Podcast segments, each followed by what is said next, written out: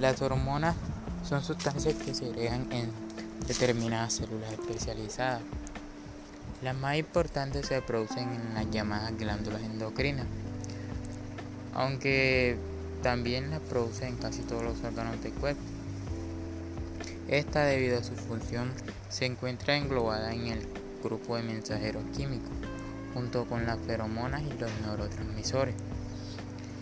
Las hormonas las utiliza el cerebro como señal para orquestar el funcionamiento y llevar a cabo procesos como el metabolismo, crecimiento y desarrollo, entre otros.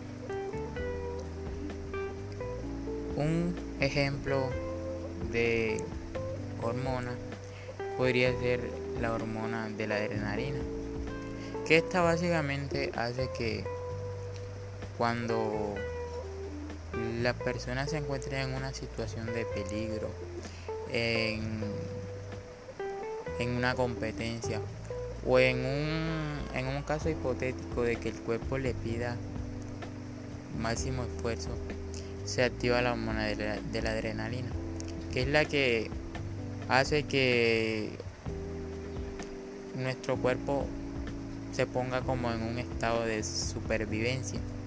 ¿Y qué pasa cuando ocurre esto?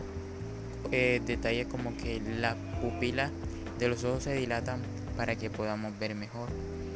Empezamos a hacer el proceso de respiración mucho más rápido para que así entre, entre aire y oxigene los músculos de las piernas y así podamos obtener una mayor velocidad.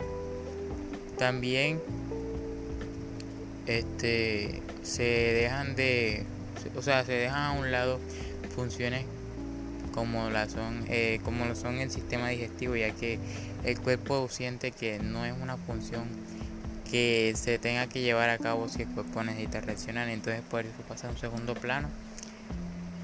Básicamente, dicho todo esto, una hormona es simplemente como la guía que contribuye a que una célula haga lo que tiene que hacer. Claro que cuando hay una ausencia de hormonas o hay muchas de ellas, entonces esto trae trastornos. Un ejemplo sería que cuando hay poca hay poca hormona de crecimiento, como esta es la que se encarga de que tengamos nuestro tamaño normal y eso.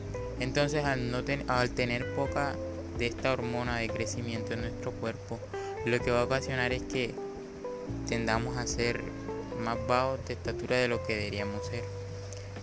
También, si pasara lo contrario, que sería que en vez de tener poca tendríamos mucha, entonces esto llevaría como nosotros llevaría trastornos a nosotros como serían el entumecimiento de los dedos de las manos y dolores de espalda, entre otros.